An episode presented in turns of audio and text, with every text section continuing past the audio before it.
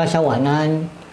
今天是我第一次录影，那原本是想放直播的啦，但是呢，直播它有好多的软体，我可能还没有准备好，所以呢，我只能今天先自己这样试着录看看了。那我今天想跟大家聊什么呢？嗯，其实我真的我也不知道跟大家聊什么，只是我觉得我想要做一点跟以前不一样的事情。那既然不知道聊什么，那我就来聊聊我为什么会想要做命理这一块好了。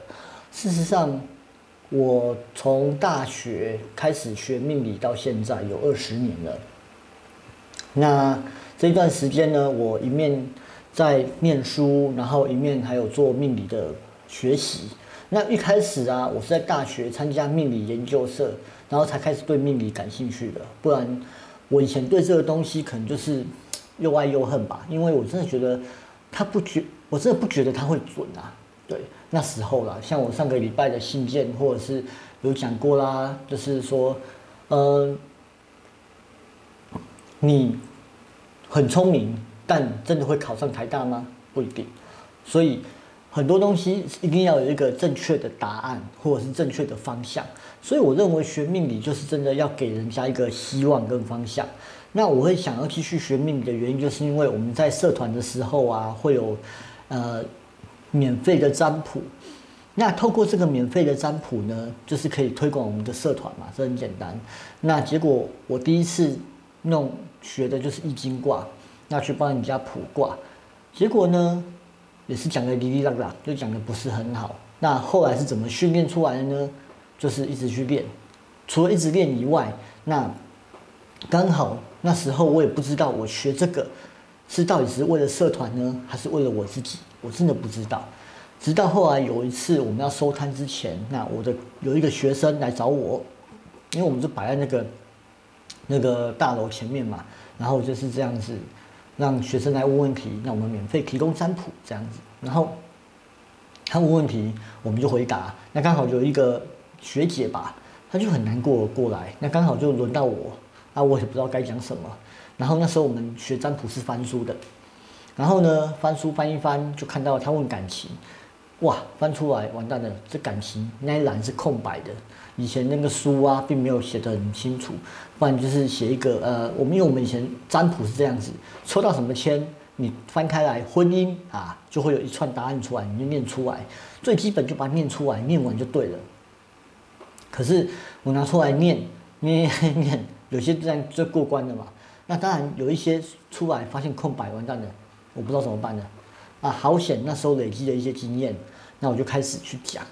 结果呢，讲完以后，我突然间发现到了，他从很难过的过来找我，到现在很开心的离开。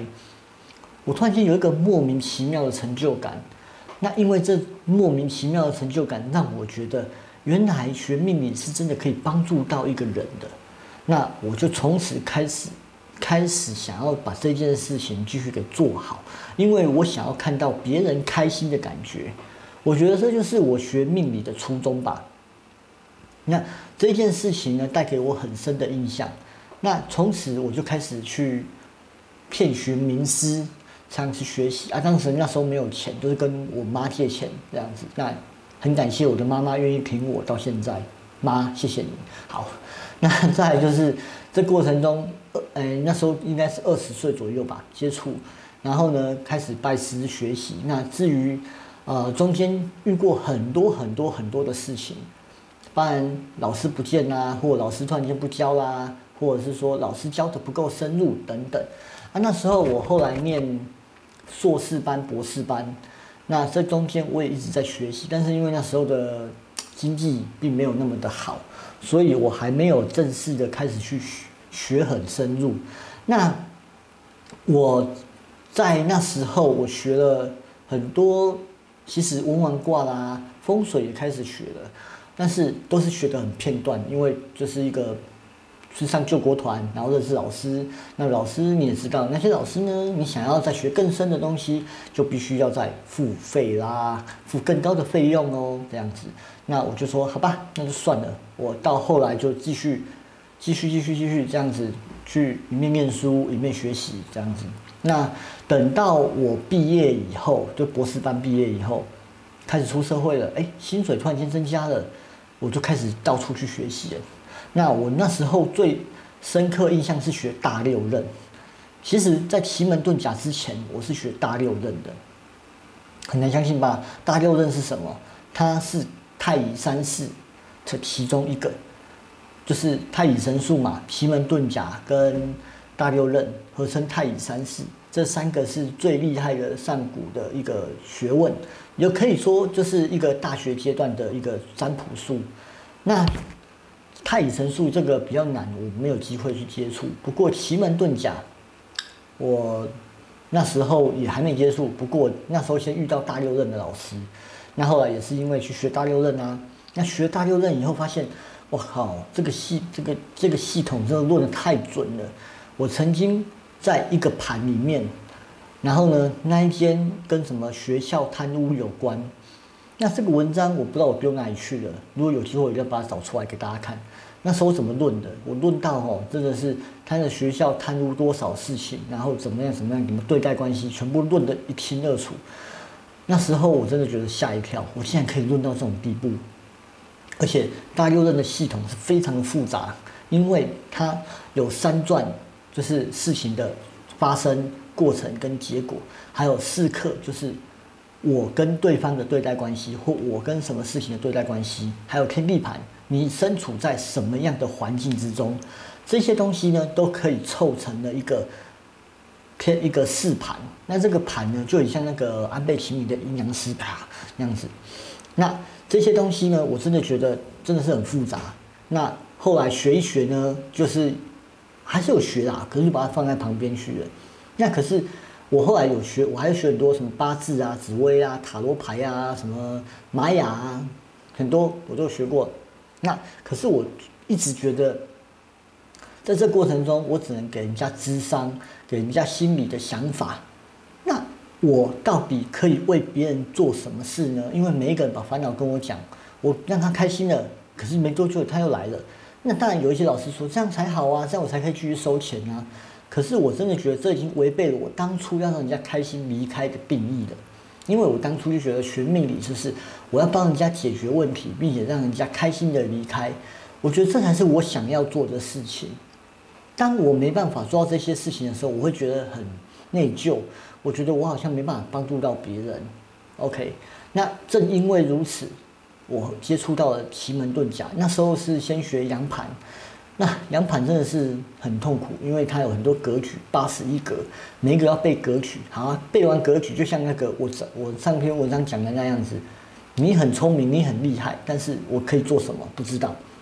什么犬育青龙啊？犬育青龙，那那那在用在什么地方？怎么弄？不知道。那我知道开修身，奇门遁甲有八门嘛？开修身、伤度、金、死金。开修身三门是三级门。考试要用景门，好，我只知道这四个。那接下来呢？不会，那就学会了一个叫走方位哦，老师教的。那时候开了奇门盘，啊，比如说你要考试要找景门，就开了景门去找景门，这样就行了。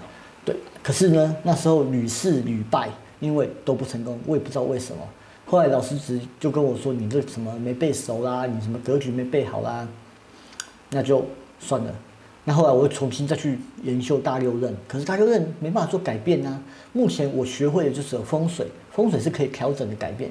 那奇门遁甲事实上也是可以改变，但是我一直没有学好。那一直到二零一五年，我认识到了一个我的老师，那他把阴盘奇门带领到这个台湾来，甚至发扬光大，就对，让很多人都会提阴盘奇门。现在市面上看到很多阴盘奇门，应该都是他教的吧？那我也很荣幸学了这个东西。那学了这东西以后，我把过去阳盘跟阴盘整个结合起来，那并参与大六壬的道理，我突然间体悟到了，原来当初我用的方法不是不对，而是我没有考虑到四害，就是它里面的一些破的格局，那跟破的方向怎么去使用，让我觉得没办法发挥它的功能。那事实上并不是我的错，而是我没有学到家。也是因为这样子，我开启了我的另外一条路，就是开始去帮人家布局，所以我后来开始先从自己开始嘛，因为学任何东西一定要先从自己开始，自己实践完了，那才可以去帮助别人。那其实我很喜欢去用，呃，我很我在学习的过程中，我很喜欢学了马上去用，因为我有这样，我才有办法深刻的记住我到底在用什么东西。所以很好玩的是，每次学完东西我就去用。那当然，当我开始教学的时候，很多学生跟我说：“老师，我想要学到学完，我才要去帮人家论。”那我跟你说，我就直接跟他说：“那同学，你永远不会成功的，因为没有什么事情可以让你等到你学会才可以去做的。就像人世间很多事情，不是等你准备好才要去做，而是你要一边做一面去。”学习就一面学习一面做啦，边学边做边修正，不是很多人会这样讲吗？那我也是透过这样子奇门遁甲，我也是自己边学边做到现在布局，我真的觉得还蛮我自己还蛮有信心的，因为最近帮人家布了几个局都还蛮成功的，连房子租不出去来找我，我把它弄一弄就租出去了。有一个房子租了一年多，待看一年多，没有人要租，一直不知道乏人问津，后来。有一次我们在一个商会上认识，那他就问我该怎么办，好，我就帮他解决。就我没想到成功了，我帮他布完局以后，不到几天，好像才是还不到半个月吧，他就把它租出去了。因为带看，好像带看第二组吧，就就租出去了。对，那事实上我真的蛮为他开心的啦。对，那当然我是还是有收费嘛，那可是收费是其次，我真的觉得为人家来改变一些事情或帮助别人能够实现他的愿望，我真的是蛮开心的。所以正因为这样子，我开始把奇门这件事情当成是一个很神圣的布局工具。那当然我也可以用它来论命。那现在呢，我透过奇门的遁甲的东西，那。帮助很多的人，也学到很多的东西。当然，我不是只有奇门遁甲，我还有手相啊、面相之类的。那这些东西呢，以后有机会再跟大家分享。所以今天是我第一次用影片的方式来直播。那谢谢大家的，我也不知道会不会有人收听啊。反正这是给我自己的挑战。那就这样子喽。好，大家晚安啦，拜拜。